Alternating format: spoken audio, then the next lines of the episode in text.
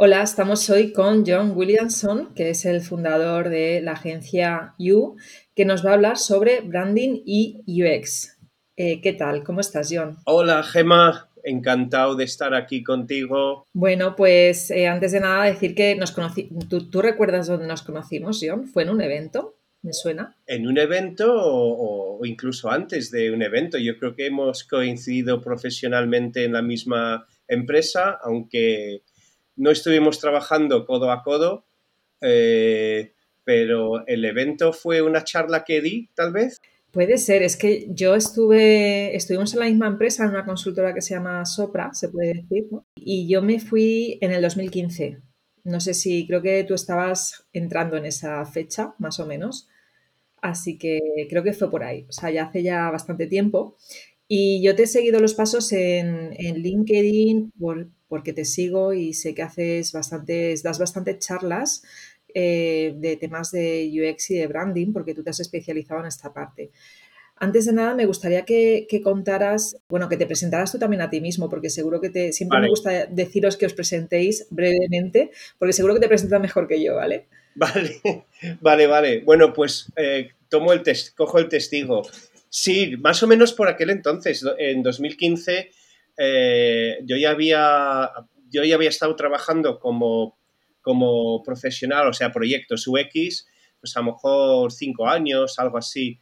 Pero aparte de proyectos UX, yo siempre he tenido eh, proyectos de, de, diseño y de, y de, branding. Por lo tanto, branding y UX eh, siempre he tenido pie en, en, ambos, en ambos disciplinas, ¿no? Yo creo que por aquel entonces vi una, después de un proyecto bastante chulo, vi una oportunidad de, combinar eh, ambas cosas. Y en 2015 eh, empecé a dar unas charlas eh, sobre pues cómo la simbiosis que hay entre ambas cosas. Y al final, gracias a eso, yo creo que tú viste a lo mejor una de las primeras charlas que, que di, pero cuando preparaba esas charlas, era cuando me di cuenta que lo que estaba sacando de todo esto era casi como una metodología, y es una metodología eh, que se apoya y tira mucho de todo el abanico de, herramientas y metodologías que tiene el mundo X y aplicarlas a la estrategia de marca. O sea que tradicionalmente a lo mejor eh, estrategia de marca o branding eh, no tiene muy en cuenta usuarios, eh, tampoco a lo mejor hace mucho research y a lo mejor esto es porque viene del mundo visual, ¿no? de, diseño gráfico y de identidad corporativa. Lo que ocurre en este caso es que mi obsesión era eh, pues hacer, crear marcas que son más empáticas o que tienen en cuenta eh, los públicos objetivos, ¿no? Por lo tanto, eh, yo creo que UX se presta mucho, muchísimo a, dar esas herramientas para enfocar mucho mejor lo que es el desarrollo de, una marca. Y da igual que es una marca que nunca ha salido o que, van a hacer o una que a lo mejor lleva unos cuantos años.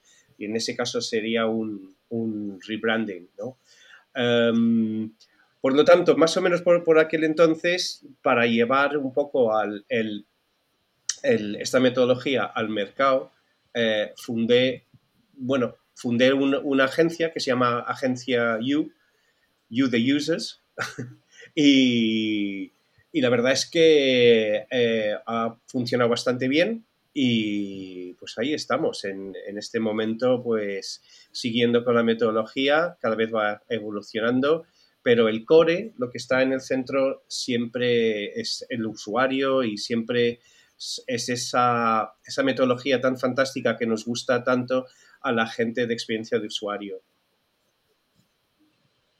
Eh, pues muy interesante. Justo te iba a preguntar qué relación tiene el UX con el branding y ya me has introducido tú pues esa metodología que has creado donde introduces la experiencia de usuario para crear una marca desde cero o para hacer un rediseño de una marca. Eh, pues entiendo que aplicando eh, esa, primera, esa primera fase de, investigación.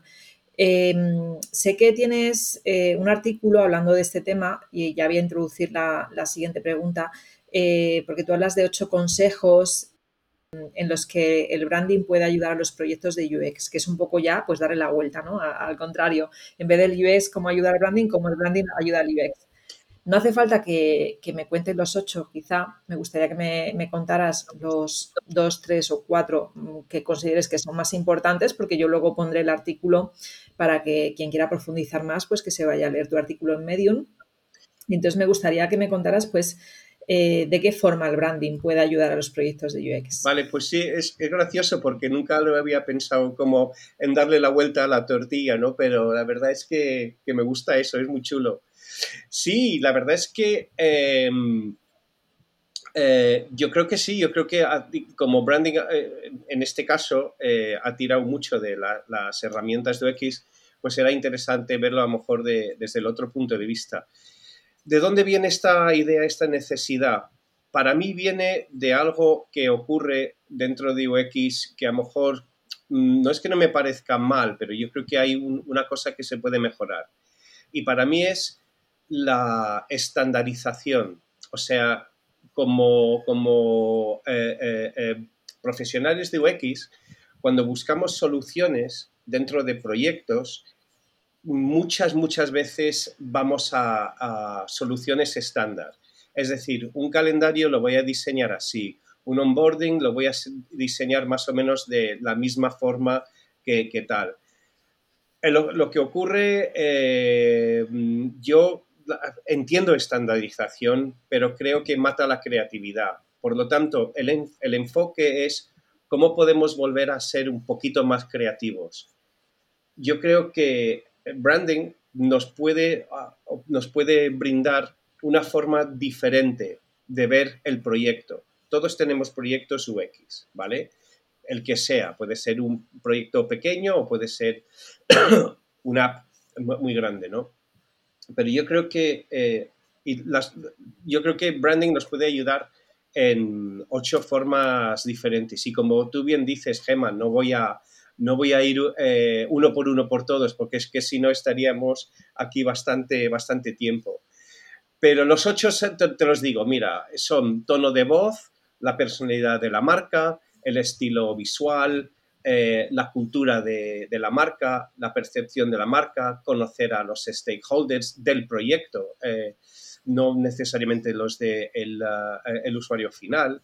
Em, es un reflejo también de, la de conocer la estrategia de, negocio y, benchmarking. también es una cosa bastante, bastante importante. entonces, em, de todos esos, para mí yo creo que el más importante o a lo mejor el, que yo creo que más nos puede impactar a lo mejor es lo que es la, cultura de marca. Voy a hacer un pequeño paréntesis ahí y decir, oye, pero ¿por qué es tan, tanto esto de marca?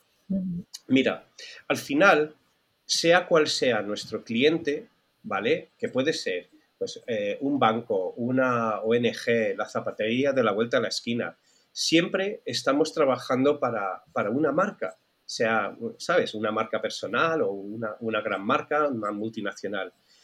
Esas marcas eh, tienen, como he comentado antes, tienen su tono de voz, eh, tienen su forma de expresarse. O sea, si por ejemplo eh, comparas Wallapop con, pues yo qué sé, la seguridad social, ¿no? o Hacienda, claramente tienen tonos de voces muy diferentes. Entonces, como diseñadores, buscando soluciones y tal, pues tenemos que hacer un poco de caso a, cómo es esa marca. Eh, si estamos pensando a lo mejor en, eh, escribir, ¿no? O sea, que UX Writing, entonces tenemos que intentar pillar ese tono de voz, ¿vale? Ahora, volviendo un poco lo que estaba comentando, podría ir uno por uno y explicar, pues el tono de voz se hace así, eh, la personalidad de marca se hace de esa forma. Pero yo creo que para, eh, el, mejor ejemplo es la de cultura de marca, ¿vale? Y es esa cosa que, suena fantásticamente bien, pero es bastante difícil tangibilizarlo. Es que son muchas cosas. Pero si por un momento eh, pensamos en cultura de marca como una expresión eh, de sus creencias, eh, entonces ya empezamos a pillarlo. Y si yo siempre pongo el ejemplo de las religiones del mundo, ¿vale? Religiones son un conjunto de, creencias y, valores. Y cada religión tiene su forma de expresarlo, en su arquitectura, en su música, en su literatura, en su arte, incluso hasta en cómo dividen el calendario, ¿no? Cuando hay días festivos y todo lo demás. Entonces, eh, eso a lo mejor lo podemos, es, a lo mejor es un punto de partida em, cuando nos afrontamos al briefing que nos dan para hacer ese proyecto.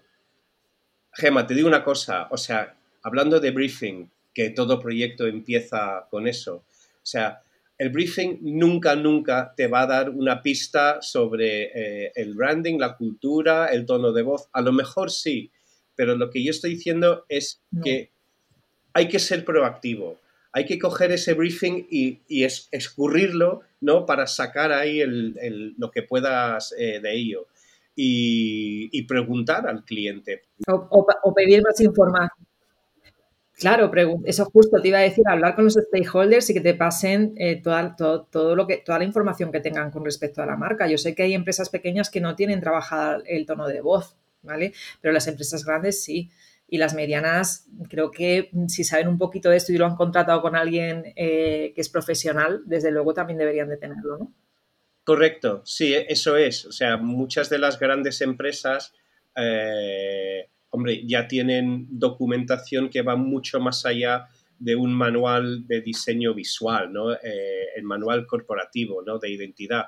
Muchos tienen un brand central, una web, ¿no? Donde hay pues pueden, pueden pillar, los buenos lo, tienen todos. Pero, insisto, es una cosa que, para mí yo creo que es una grandísima ayuda eh, al inicio de un proyecto. Eh, o sea, pedir, preguntar, hablar con los, tú has dicho, los stakeholders del proyecto y, los, los, project owners o los, product owners, o, en este caso, ¿no? Que es como, como lo ven. Yo creo que con eso a lo mejor nos podemos poner, eh, nos puede hacer pensar de, cómo solucionar ese problema de una forma un poco diferente.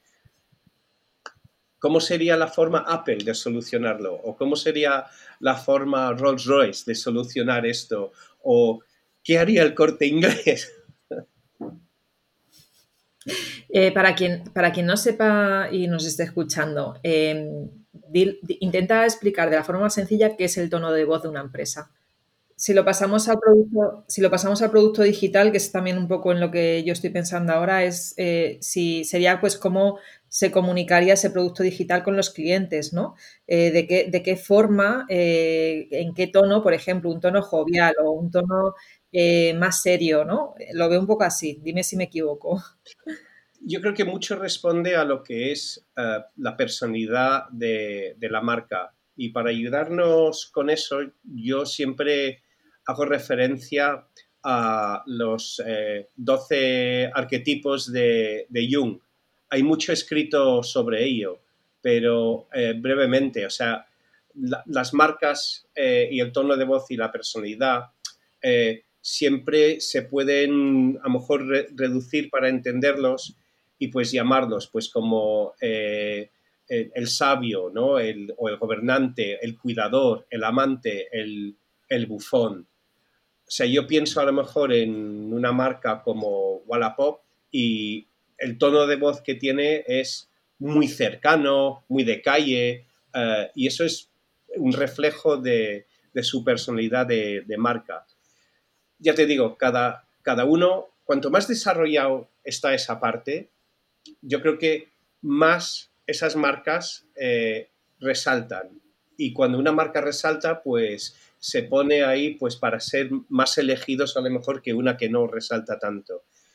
Por eso es importante eh, tenerlo. Y aparte de eso, por, mantener una coherencia. O sea, sería súper raro si, eh, yo qué sé, si de repente recibo una comunicación de Hacienda que me dice, eh, a saco, Paco, o algo así.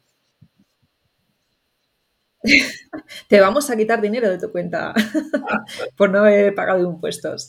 Bueno, pues a mí, a mí una marca que fue la que más me impactó eh, fue Pepefon. De hecho, fui clienta de ellos eh, y, esa marca me impactó muchísimo en, pues cómo se comunicaban conmigo, los emails que me mandaban, era casi como recibir un email de una de, pues de alguna de mis amistades. Eh, para mí, no sé, me parece un referente, bueno, no es que sea, sí creo que lo hicieron muy bien, ¿vale? Otra cosa, te puede gustar más o menos ese tono, ¿no? De ser tan como cercano, ¿no? O cercano, pero, pero para mí fue como la primera marca que realmente me impactó su forma de comunicar. ¿Sabes? Correcto. Y aparte de eso, yo creo que fueron uno de los de las primeras marcas um, en ser una de las primeras marcas que yo creo que supo eh, supo hablar o supo transmitir una cosa low cost, ¿no? Eh, y yo creo que lo hicieron eh, tan bien que eso les ha permitido abrir otras líneas de negocio. O sea, si no mal recuerdo, empezó con PPK, después Pepefon y ahora vamos por Pepe Energy y un montón de cosas. Entonces, la coherencia y el enfoque y la fuerza que tiene esa marca, pues les ha permitido entrar en otros segmentos con sus mismos valores y, esa misma promesa de marca, ¿no? Que en este caso, pues a lo mejor son cosas más, más servicios y productos más low cost. Contigo, son muy buenos. Yo lo uso como ejemplo. Sí, a mí se me ha venido ahora a la cabeza. Yo siempre también, una de las grandes referentes de, la parte que también vengo de estudiar de US Writing y de aplicarlo en el trabajo es eh, la, pues la gente de MailChimp, ¿no? Siempre tengo un montón de ejemplos ahí siempre para enseñar cómo se comunican. Pero claro, también es verdad que yo como que siento preferencias hacia esa, esa forma de comunicar, hacia ese tono, esa voz, ¿no? Pues más cercano, más... Correcto. Que igual tiene sentido aquí en España y quizá en otro país o en otra cultura no, ¿no? Claro, sí, sí, Gemma, si me, dejes, si me dejas volver un momento a lo de, lo de cultura de marca, porque sí quería, que, sí quería cerrar esa parte y comentar, eh, bueno, como eh, profesional de UX y además aquí en España, pues yo creo que todos conocemos bastante bien eh, el trabajo fantástico que han hecho los equipos que han trabajado, por ejemplo, en, banca en general, pero yo creo que en particular eh, en BBVA han hecho trabajo muy bueno. Y, em, su cultura de marca ellos eh, lo han aterrizado específicamente en diseño de, interacción. Y además le han dado un nombre, le llaman TCR, que significa eh, transparencia, ay, es que se me, se me, ha olvidado de momento, eh, transparencia, claridad y responsabilidad, ¿no? Um, y eso impacta eh, directamente en las soluciones que la gente de UX internamente hacen en su diseño de, de, interacción. O sea que ellos tienen unos guidelines que vienen de, de la cultura de marca que les ayuda muchísimo eh, buscar soluciones muy, muy on-brand, muy específicos para, esa marca, ¿no? Entonces, eh, creo que hay un par de artículos por ahí que pueden ayudar a, entender eh, ese TCR un poco mejor. Vale, genial. Y una pregunta, John, si dejando un poco atrás las grandes empresas, ¿no? Si, me gustaría ya para finalizar el episodio eh, hablar de, la marca personal. ¿Qué nos puedes contar aquí? Vale, eso es una muy, muy buena pregunta y, se puede escribir eh, marca personal versus marca institucional o marca de, empresa. Y aparte de eso, yo creo que es una cosa de que tú y yo eh, somos muy conscientes de, de ello. Em, ¿Cuándo usar una y cuándo usar otra? Eh, lógicamente, claro, voy a decir depende, pero em, no es el caso de o una u otra. Yo creo que las dos pueden existir eh, perfectamente bien. Entonces la cuestión es saber cuándo usar una y cuándo usar otra. Y voy a, me voy a ponerme a mí como ejemplo, ¿vale? Que es el que me viene inmediatamente a mente. Yo, por ejemplo, bueno, hace poco he sacado un, curso sobre estrategia de marca en, doméstica. Y lógicamente ese curso lo da eh, un profe, en este caso yo. Es una persona con nombre y apellido y un currículum y, una experiencia. Sería un poco raro hacerlo al revés, que el que esté dando la clase fuese, fuese mi, agencia, ¿no? Sería un poco raro, eh, por lo tanto, eh, tengo claro que cuando me dirijo hacia esos stakeholders, que son estudiantes, me dirijo como John. En cambio, cuando me estoy a, lo mejor dirigiendo eh, a un público pues más B2B o, B2C o a lo mejor incluso cliente final, eh, sé que me voy a dirigir como, como, una empresa, como una agencia, ¿no? Em, entonces, para saber distinguir entre uno y otro, pues yo creo que lo primero es saber a, quién te diriges, quién es tu stakeholder y con qué, eh, con, qué contenidos, cuál es tu conversación que estás teniendo con ellos. Y lo mismo para la otra. Al final, si se juega bien, es un poco equilibrio, pero a lo mejor es un poco yin y yang, porque al final lo que representa la empresa te respalda a ti como persona, pero tú como persona, con toda la experiencia que tienes y, tu trayectoria y tal, también está apoyando a, esa empresa y, lo, que puede, lo que puede representar, ¿no?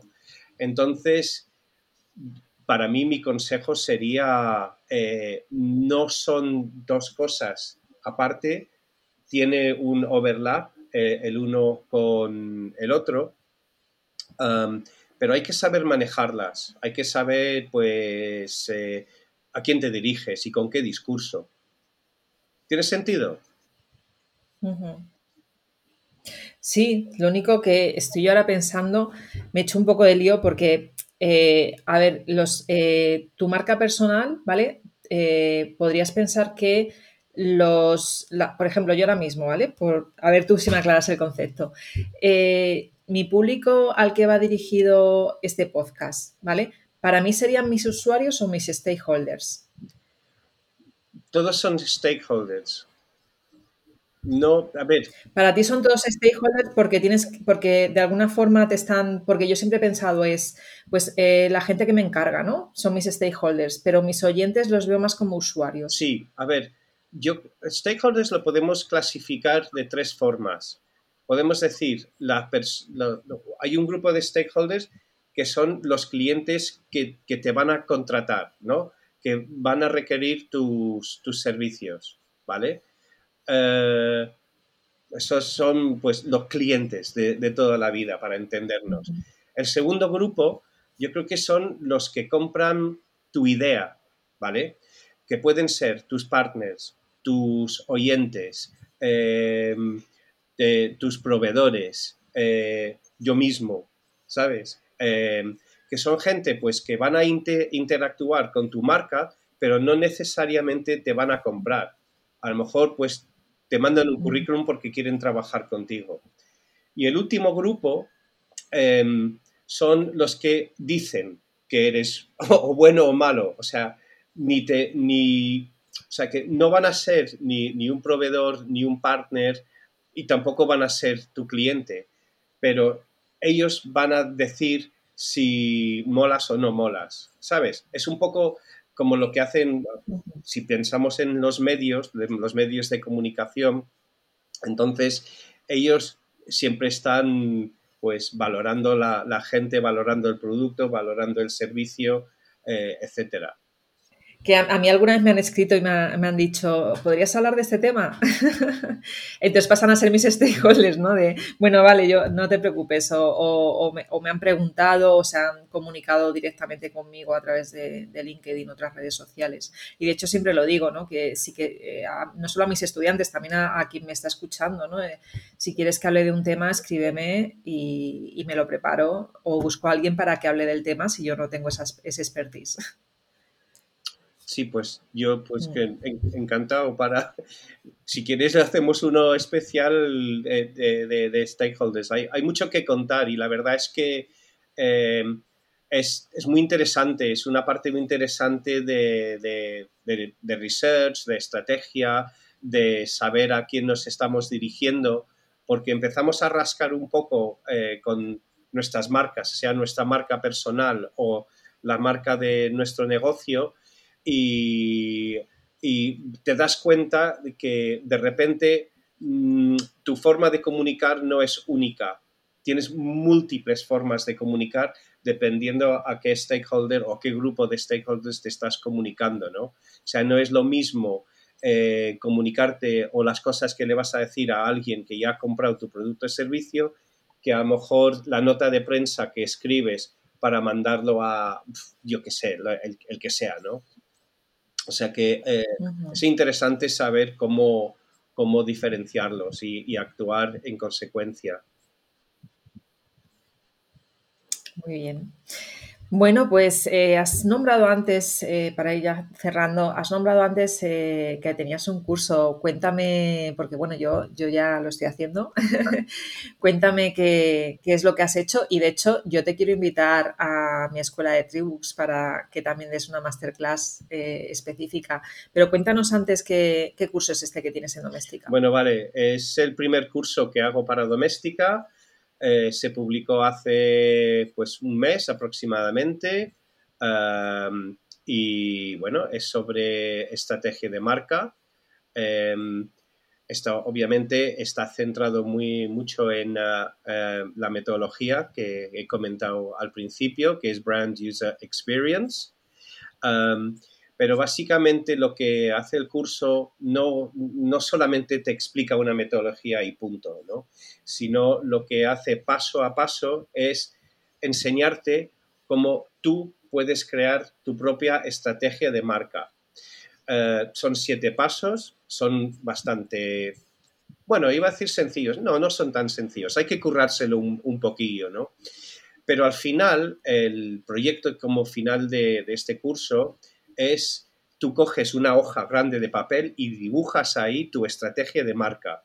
E insisto mucho en que la gente lo dibuje porque tenemos que sacar el creativo que todos llevamos dentro y desde luego algo tan chulo como la estrategia de tu marca o lo, que sea eh, no puede dejarse en un documento Word gris y aburrido. Esto tiene que esto está pensado para ponerlo en la pared y que la gente lo flipe. Y nada. Pero eso sí, sí, sí. dime. Que te iba a decir que eso sí sabes ilustrar bien, si sabes dibujar bien, porque si no lo pones en la pared y lo ves todos los días y dices, madre mía, qué, dibujo más, más malo he hecho.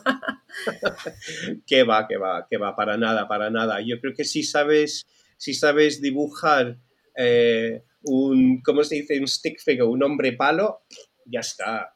Y si no, pues yo utiliza, haz un collage, coge un periódico y recorta de ahí. y la verdad No, no, pero más da la idea. ¿Sí? John, más da la, idea que voy a poner en el artículo relacionado a este episodio un video tutorial de cómo hacer monigotes para que la gente también lo aprenda esa parte, mm. aparte del enlace a tu curso, ¿vale? Sí, pero ya te digo, yo creo que es, importante eh, eh, volver a meter temas, volver a, pensar con el lado creativo también, porque muchas veces, lo, comenté al principio, ¿no? las estandarizaciones y las metodologías eh, son herramientas eh, y son herramientas para que utilizamos para, conseguir nuestros objetivos, ¿no? para ayudarlos. Y nos olvidamos que, a veces tenemos que pensar fuera de la caja think outside the box. Entonces, eh, yo por eso insisto mucho ¿no? en, dibujar, en ser más creativos, incluso olvidarte por completo de las metodologías y, tirar por donde te dé la gana. Busca tus propias soluciones. Solo puedes fracasar y aprender otra vez de ellas. Totalmente de acuerdo. Y, bueno, pues, pues nada, aquí me despido. Eh, no sé si quieres comentar alguna cosita más, si no nos vamos despidiendo, que ya llevamos media hora hablando. Pues nada, podríamos seguir bastante más, yo creo, ¿no? Sí, podríamos seguir más, pero ya pues casi que, vamos a... Esto se publicará en septiembre y, bueno, pues me gustaría en realidad que invitarte a que vengas a Tribus en noviembre o en diciembre. Lo vamos viendo a ver qué mes te viene mejor. Pues muchísimas ganas. Yo, Gema, eh, soy fan tuyo, lo sabes que tú has dicho antes que me has, seguido por LinkedIn, pues yo también a ti. y a mí me flipa mucho lo que, lo que llevas haciendo con, con Píldora, con Píldoras y con, con Tribooks. Me parece que tienes una marca personal muy buena y que seguro que vas a tener una, una marca o dos marcas también muy buenas y muy fuertes que, que están yendo por el muy buen camino. O sea que eh, yo encantado de formar parte de ello, ya te digo, pero súper encantado. Cuenta conmigo. Vale, muchas gracias, John. Pues eh, nada, quien le interese saber más de John, que sepáis que en el artículo relacionado a este episodio eh, tenéis pues todas las, todas las referencias de tu medium para, para leer el artículo del que hemos referenciado antes, el enlace a, tu curso doméstica. Y, y, bueno, pues a quien esté interesada o interesado, si, te interesa mm, también poder estar en directo con John, pues suscríbete a mi newsletter porque te enterarás por email, serás de las primeras personas en enterarse. Siempre se lo mando primero a, a, las personas que están suscritas a, mi newsletter de Píldoras UX, eh, pues las primeras que se enteran de cuando, cuando viene algún, alguna persona invitada a Tribus y a, y a Píldoras UX. Así que nada, un abrazo, muchas gracias, pasa buen verano, porque estamos ahora a finales de julio y, seguimos en contacto. Muy gracias a ti, Gemma, por esta oportunidad de hablar y hablar y hablar de, algo que tanto nos mola, ¿verdad? Sí, la verdad es que sí, muy interesante nuestro, nuestro trabajo y lo que tú haces ahí, esa mezcla que has hecho me parece explosiva, me parece súper interesante. Bueno, pues nada, muchas gracias, chao, chao, para aquí de grabar. Hasta luego. Chao. Muchas gracias por haber escuchado este episodio. Si quieres encontrar todas las referencias, entra en píldorasux.com barra 72. Y si quieres suscribirte a mi newsletter, es píldorasux.com barra newsletter. Hasta luego.